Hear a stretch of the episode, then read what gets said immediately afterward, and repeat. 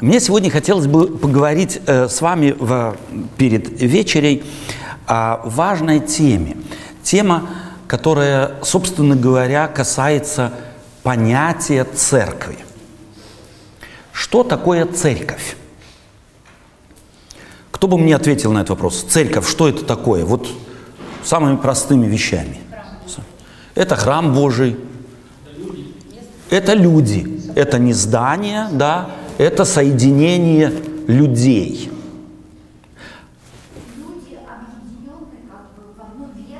Окей, уточняем, это объединенные одной верой, одной надеждой. Организация кто-то говорит, да? У меня э, другой вопрос к этому же. А клуб, что это такое?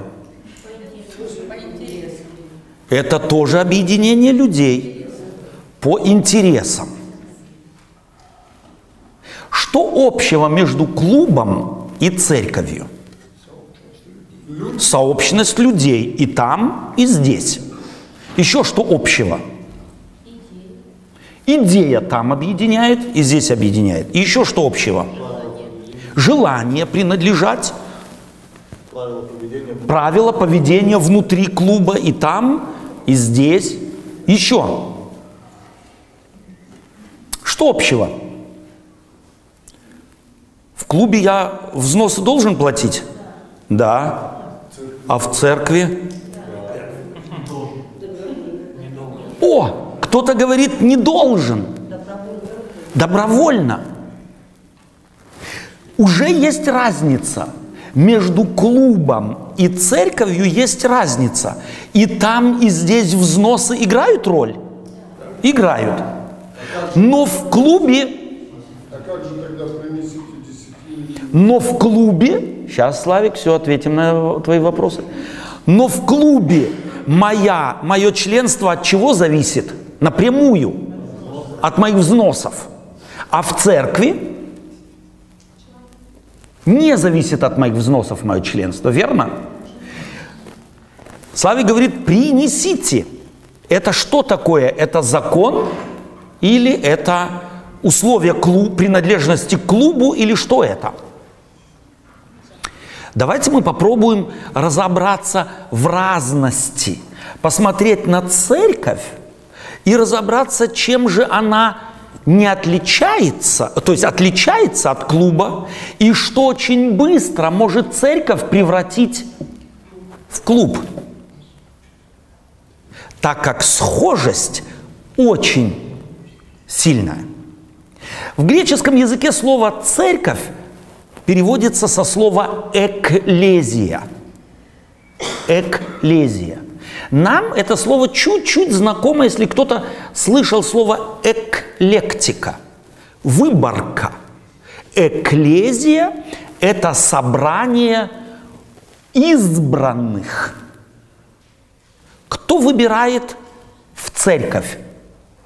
Как по какому признаку избираются люди? Кем избираются? А? А в клубе разве нет веры? Есть вера в то, что этот клуб мне что-то даст. Если я в автомобильный клуб вступил и плачу взносы, то я верю в то, что ради того, ради чего я в этот клуб вступил, я то и получу. Элемент веры есть везде. Помните, мы с вами говорили, что человек так устроен, что не верить не может. Мы всегда во что-то верим. И даже если к церкви не принадлежим, мы все равно во что-то верим. Так вот, слово «экклезия» – это собрание людей по совершенно определенному принципу – это собрание людей, которых отличает одна важная вещь. Для них важно нечто неочевидное для большинства людей. Им открылась некая очевидность, неочевидная для большинства людей.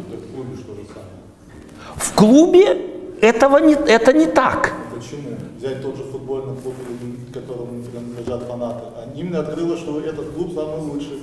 Поэтому они. Но это же и по факту иногда. Не- почему? Клубу принадлежать не обязательно к самому лучшему. Вот в нашем районе здесь есть клуб Дортмундский, есть Шальки и есть еще Эссенский.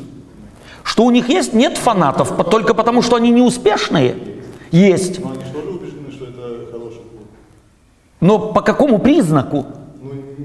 По признаку мы всегда сюда принадлежали. И независимо от того, успешный он сегодня или нет, мы все равно ему верны. Но это не, не открытость неочевидного. Это для них и для большинства очевидная вещь. Вот для верующих христиан открылось нечто неочевидное. Еще клуб, да, если люди собираются, то они с клубом, не клуб с ними. Окей? А церкви во имя Господа собираются, и Господь говорит, где во имя мое соберутся, там и я с ними. Совершенно верно. То есть я в, в клуб создан для удовлетворения каждого отдельного члена клуба. То есть в клуб каждый вступает ради себя, не ради клуба, ради себя. Он что-то ожидает от клуба. В клубе нельзя рекламировать то, ради чего клуб не создан. Возьмем пример клуб э, разведения немецкой овчарки. А я приду туда и буду там рекламировать э, кроликов. Долго я там буду членом? Меня либо попросят с этой рекламой перестать ее рекламировать, либо меня попросят из этого клуба. Потому что скажут здесь да. То есть клуб, у клуба есть еще и совершенно определенные рамки. Этим отличается церковь. В ней рамок нет. Помните, мы сейчас только что говорили с вами, что эти рамки были в голове у Петра. У него были рамки, представления, что некоторые люди к тому клубу, которому он принадлежит, не принадлежат. А потому ему и касаться их нельзя. Если он начнет с ними общаться, то он осквернит тот клуб, особый клуб элитный, в которому он принадлежит. Богу пришлось разрушить это его представление о собственной элитности или о ли- элитности тех, которым он думал при- принадлежит по какому-то особому признаку. Итак, церковь отличается чем-то очень важным. Большинство людей собраны не по велению кого-то, а по неспособности не искать тех, кому открылось то же, что открылось им. Фактически все христиане так или иначе живут некой, неким видением ми- мира, которое другим людям не открылось. И это настолько их захватывает, что они ищут автоматически, никто их не заставляет, ищут себе подобных, тех, кому открылось то же самое. Знаете, как мы это называем? Мы это называем чудом. Клуб – это продукт идеи рук людей. Церковь невозможно по команде создать. Собрались двое, пошептались трое и сказали, теперь, теперь вот мы хотим. Обратите внимание на начало зарождения церкви Божией. Корни ее уходят далеко. Кто был первым, принадлежащим к церкви Божьим? Первым главным членом церкви Христовой? Авель, Адам, Иисус. А в Библии записано, правильно, их нельзя исключить, но первым отцом всех верующих был Авраам. Вот этот человек, Авраам, почему он из насиженного места, уютного места Ура Халдейского, пошел и вме- поменял место горожанина или жизнь горожанина, благоустроенную жизнь горожанина, на жизнь кочевника. Сейчас тоже в России происходит. Почему? В России это происходит из политических, вынужденных обстоятельств. Люди устали от города, от суеты, от проблем, от всего. А Авраам их, значит, что заставило? Стресс. Авраама стресс заставил? Что заставило Авраама насиженное место горожанина, благоустроенное? Кстати, сегодня археологические раскопки говорят о том, что их города почти ничем не отличались от наших. У них только горячая вода из стенки не шла. И электричества не было. У них так же, как у нас, была канализация. У них было крайне, благо... только деревянная, совершенно верно, крайне обустроенная жизнь. Жить в городе означало быть защищенным. Если какие-то кочевники или какие-то воинственные племена напали на живущих вокруг города, то город давал им защиту.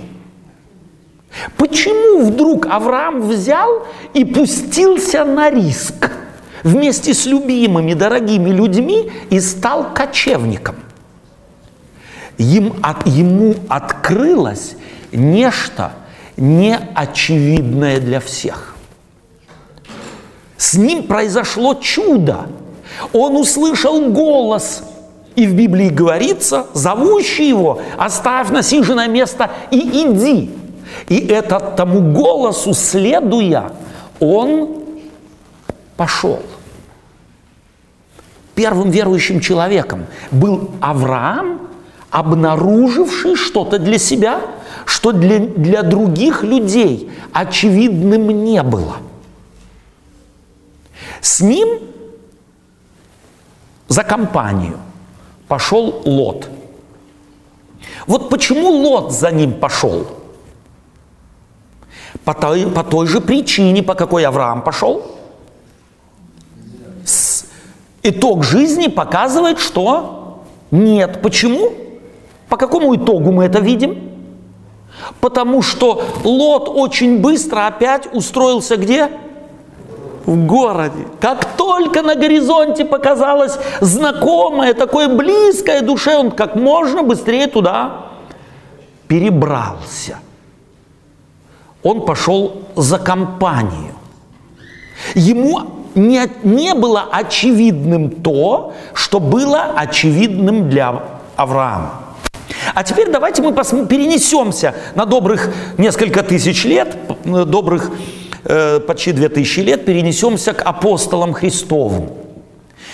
Мы не раз вспоминали этот эпизод в жизни апостолов. Иисус Христос начинает свое служение и через короткое время начинает апостолов спрашивать, за кого же люди меня принимают?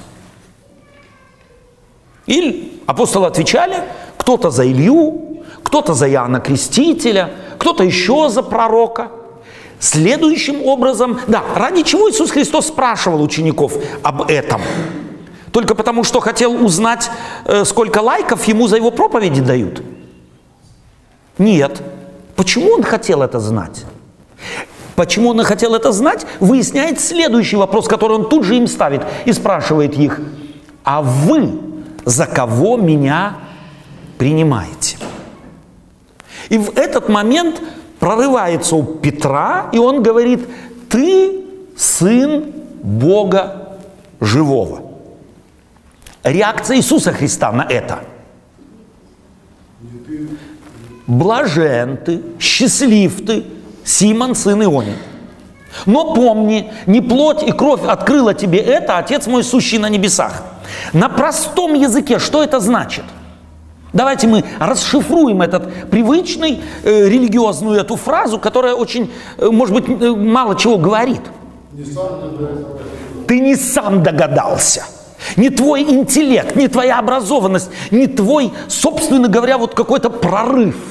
Это не твое. Ты пророк. Тебе это дано. Ты прорек нечто, что если бы оно тебе дано не было, ты этого бы не знал, не сказал и никогда не увидел. Увидеть в родившемся в Назарете Ешуа, Творца Вселенной, человек, никто из окружавших Иисуса Христа по своей природе не мог. Для этого нужно было Бога откровение. Апостол Павел позже в послании к Коринфянам скажет, что никто не может назвать Иисуса Христа Господом, если на то не будет побужден кем? Духом Святым. Никто. Другими словами, положительно формулируя, он говорит, что всякий, кто говорит, называет Ешуа из, из Назарета Господом, тот делает это из побуждения Духом Святым. Ему открылось в этом путнике или в этом иудее, которого все отвергли и распяли, открылось больше, чем открылось всем. И это не следствие интеллектуальной продвинутости, образованности или еще какой-то особенности. Следующий вопрос. Что случилось с учениками, когда с тем же Петром, когда Иисус Христос говорит им, после этого откровения – Петр, блажен ты Симон, сын Ионин, потому что не плоть и кровь открыли тебе это, Отец мой сущий на небесах, и начинает объяснять Петру и ученикам, что ему нужно будет много пострадать. И в Иерусалиме тоже быть избитым, мучимым. И что он в третий день воскреснет – Три темы Иисус Христос говорит, что ему нужно будет пострадать, уточняет это где? В Иерусалиме, и от начальников иудейских и так далее, и в третий день воскреснет. Из этих трех информационных блоков, что ученики не услышали? Что он воскреснет. Этого они не услышали. Поэтому что начинает Петр? Уговаривать. Да не будет этого с тобою. Потому что если бы он услышал, что Христос говорит, я в третий день воскресну, стал бы он уговаривать, да не будет этого с тобою. Ну, логично, не стал бы. Это значит, что чего-то Петр не услышал. То бишь, а ушами он слышал, но эта информация не имела никакого места в построении его теологического здания, где оно логически вписывалось бы. Поэтому мозги его, душа его начала это отвергать. Когда Иисус Христос умер, что с учениками случилось? Разбежались. А до этого еще клялись. Я с тобою и на смерть, и в тюрьму. Я... Куда делась? Кураж, куда делся? Исчез. Где осталось то неочевидное для всех, открывшееся Петру? Куда оно делось? Оно испарилось. Почему? Потому что не вписывалось в его теологическое здание – в его теологические теории оно никак не вписывалось. Почему для Петра, как и для многих иудеев, Мессия должен был быть политическим лидером, который однозначно высвобождает народ Израиля и дает ему политическую свободу? Смерти там место отведено не было в этой системе. Потому, когда Иисус Христос умер, все их надежды – рухнули. А утром, когда приходят женщины и говорят, слушай, э, нету, мы его не нашли, там и ангелы говорят, воскрес. Они что говорят? Сказки. Побежали проверять. Побежали проверять. Проверив, все стало на место. Все стало на место? Нет. Не стало на место. Вот опыт апостолов Лука показывает в Евангелии от Луки в 23 главе. Я за отсутствием времени только указываю на этот текст и буду цитировать его по памяти. Вы, э, глядя в Библию, меня, может, поправите, если я где не так буду цитировать. Цитирует и рассказывает историю о Клеопе и его спутнике. Клеопа и его спутник идут из Иерусалима в Имаус, к ним Иисус Христос, воскресший Спаситель, присоединяется – и они рассказывают ему свою версию того, что произошло в Иерусалиме, и еще задают ему такой вот немного ироничный вопрос, что ты один, который ничего не знает о происшедшем в эти дни в Иерусалиме? Алло, ты где был вообще? Ты вообще Пасху праздновал со всем народом израильским? Или ты э, отоспался где-то? Мы все праздновали, и мы знали, что там произошло. А ты где был? Иисус Христос спрашивает, о чем же? И они начинают рассказывать свое переживание. И потом Лука говорит, что Иисус Христос, начиная от Моисея, через всех пророков, изъяснил им Писание, сказанное о нем. Что так должно было Сыну Человеческому пострадать и в третий день воскреснуть. Оно сразу ими было понято. Что произошло? Иисус Христос объясняет им позже. Они будут друг другу говорить, когда Иисус Христос их покинет, они будут говорить, не горело ли в нас сердце. Они не скажут, у нас в мозгах буря, как в стакане была, у нас э, что-то такое было. Нет, они говорят, мы чувствовали что-то сердцем. Произошло нечто – они фактически таким образом описывают некое чудо с, ним, с ними происшедшее.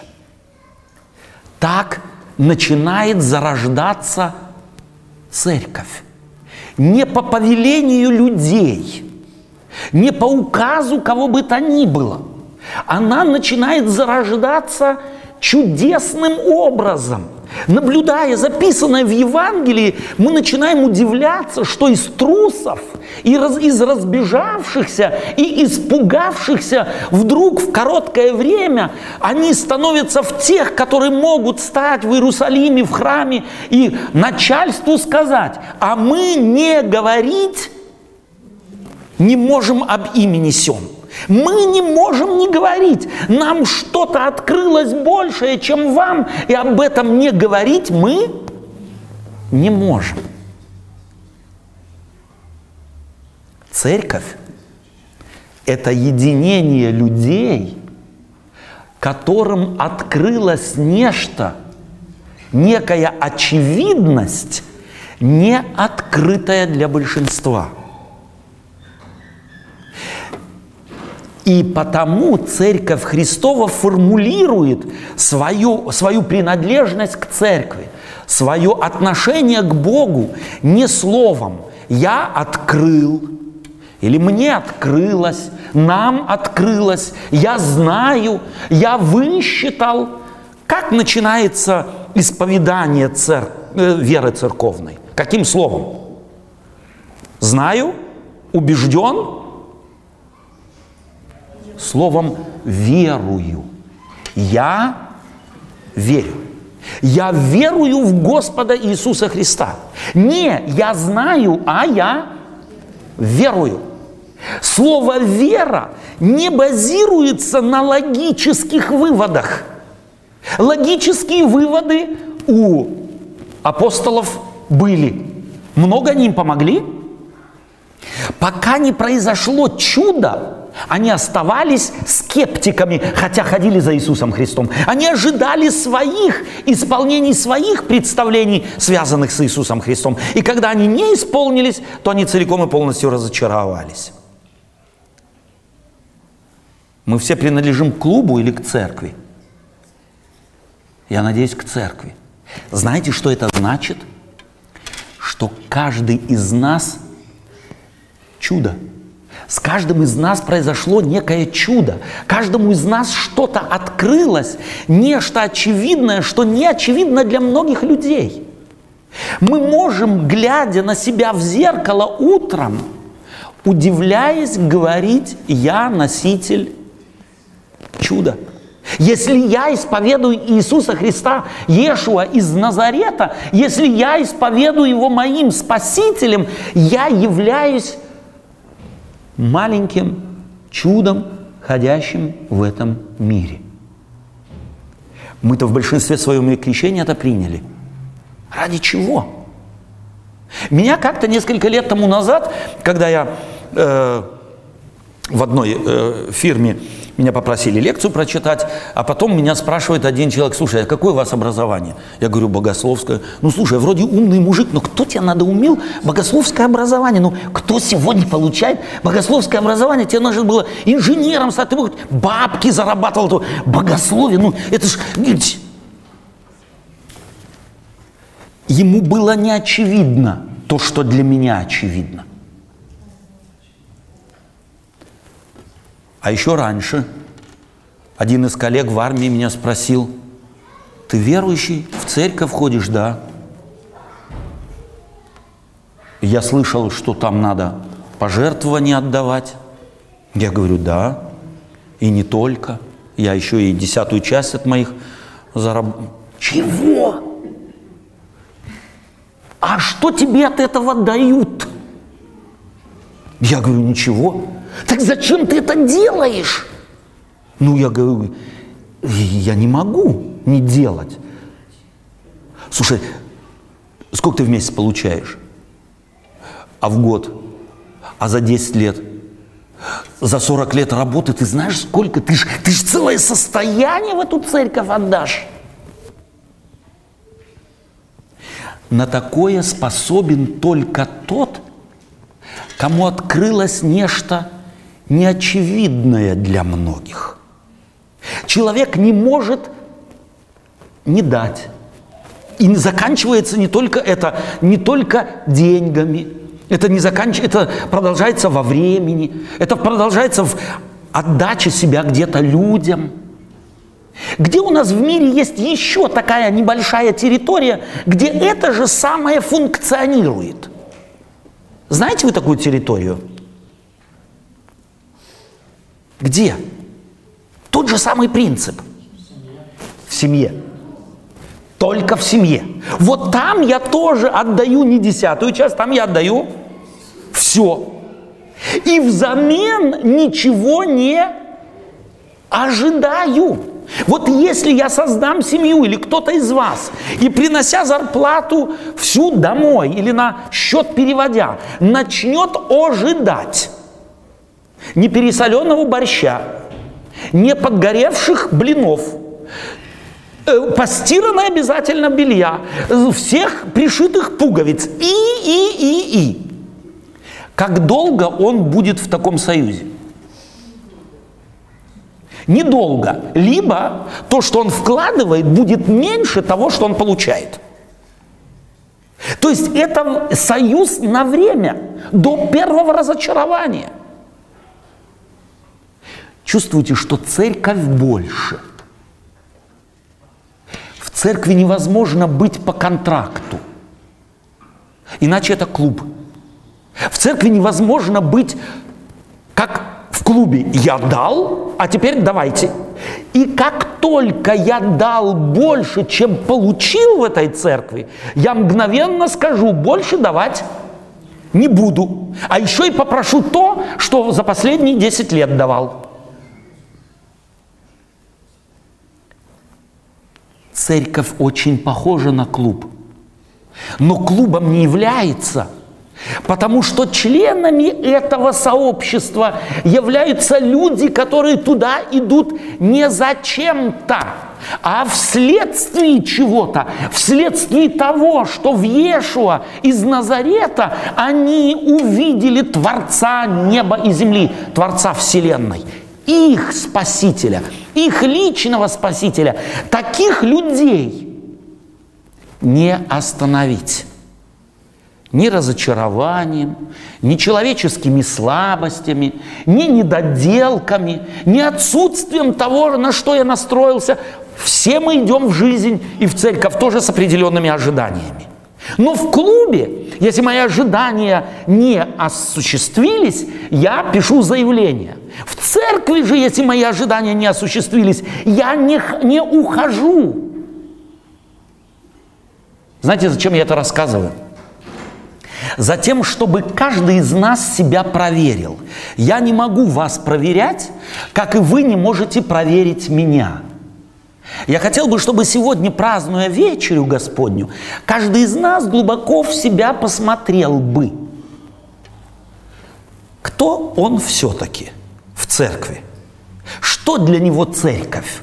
Больше клуб или собрание людей по признаку происшедшего в их жизни чудесного откровения.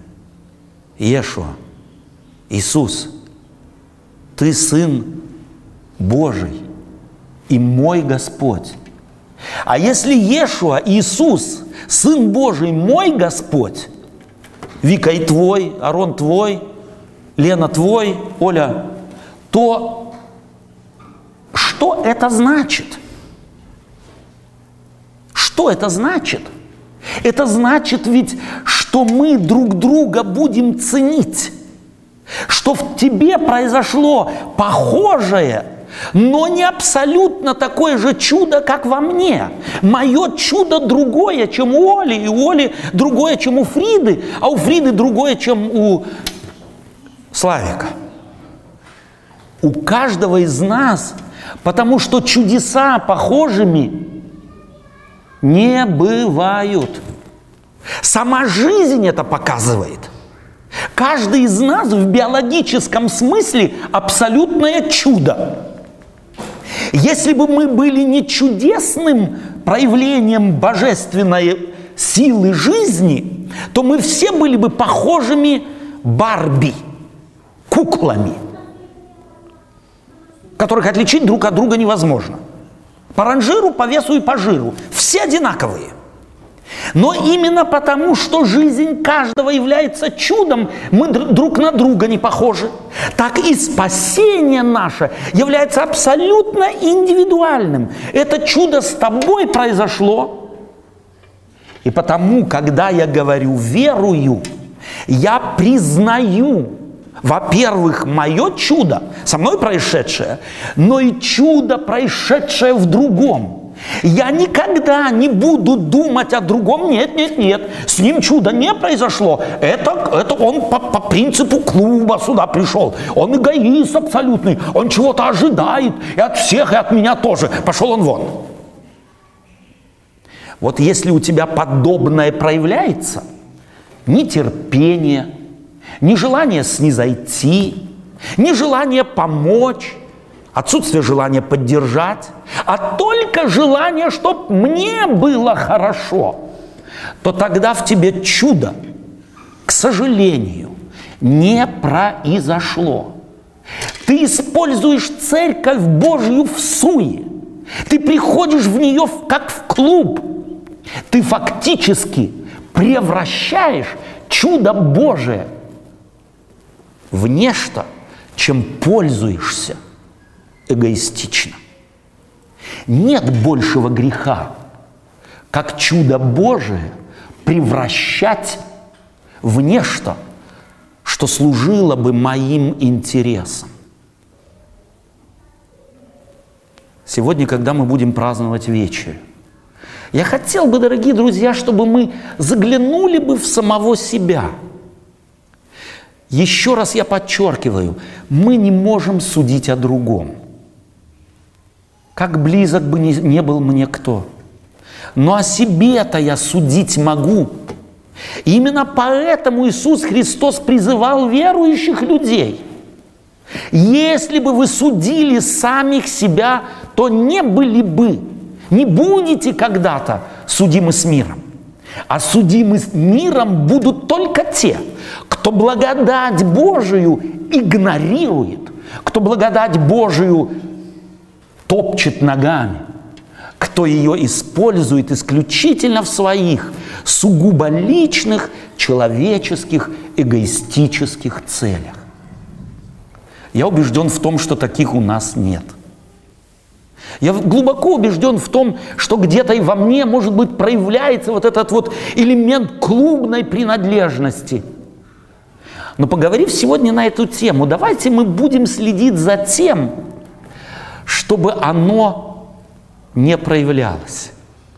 Чтобы, глядя в зеркало сегодня, завтра, послезавтра, вы в себе видели носителя, пусть маленького, но чуда, происшедшего с вами, который по свидетельству Библии характеризуется тем, что никто не может Господа Иисуса из Назарета назвать Спасителем, как только если это будет ему подарено самим Христом. Вы преемники этого чуда, вы преемники этого подарка – вы носители Его. Радуйтесь этому. Позвольте Ему заразить вас. Позвольте Ему заполнить всю вашу душу, всю вашу жизнь. Тогда вы увидите, что в церкви есть смысл. Не тот расхожий, мирской смысл, а чего мне это дает. Потому что вы будете как яблоня – которая не может не приносить яблок. И не для того, чтобы быть яблоня, а потому что вы такими являетесь. Вы не сможете не любить, вы не сможете не, не, не терпеть, вы не сможете не, не, не. Вы многого не сможете, если только одно поймете. Это библейский принцип проповеди. Открывать иногда человеку то, что в нем на самом деле есть, но он, может быть, жил и не замечал. Каждый из нас продукт чуда благодати Божией. Его любовь коснулась вас, как и меня, впрочем. Вас может быть больше, чем меня. Давайте, когда мы сегодня будем принимать вечерю, подавать друг другу руки, общаясь друг с другом, а завтра, глядя в зеркало, смотреть на себя – через призму этого чуда. Мы тогда себя начнем ценить, а вместе с тем и всех, кто с нами. Это принцип Царства Небесного, которое уже здесь начнет проявляться в нашей жизни. И да благословит вас в этом Господь. Аминь.